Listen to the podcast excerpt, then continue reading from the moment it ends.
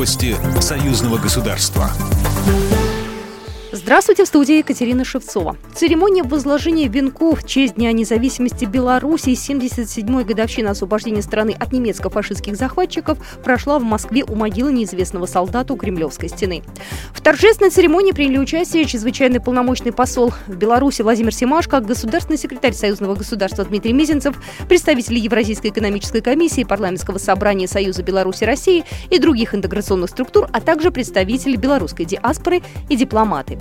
Посол Беларуси в России Владимир Семашко поздравил всех с национальным праздником Беларуси.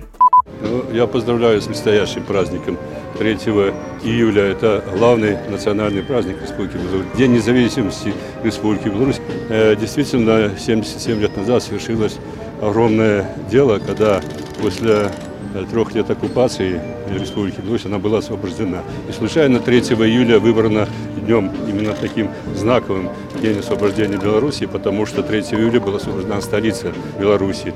Участники церемонии возложили также цветы к памятным знакам город-герой Минск и Брестская крепость-герой, установленным на аллее городов-героев в Александровском саду. Восьмой форум регионов России и Беларуси откроется 29 июня. Его основные мероприятия будут организованы в режиме видеоконференции из-за пандемии COVID-19. В нынешнем году темой форума станет научно-техническое сотрудничество России и Беларуси в эпоху цифровизации. Актуальность данной темы также обусловлена особым значением формирования единого научно-технологического пространства в процессе интеграции Российской Федерации и Республики Беларусь.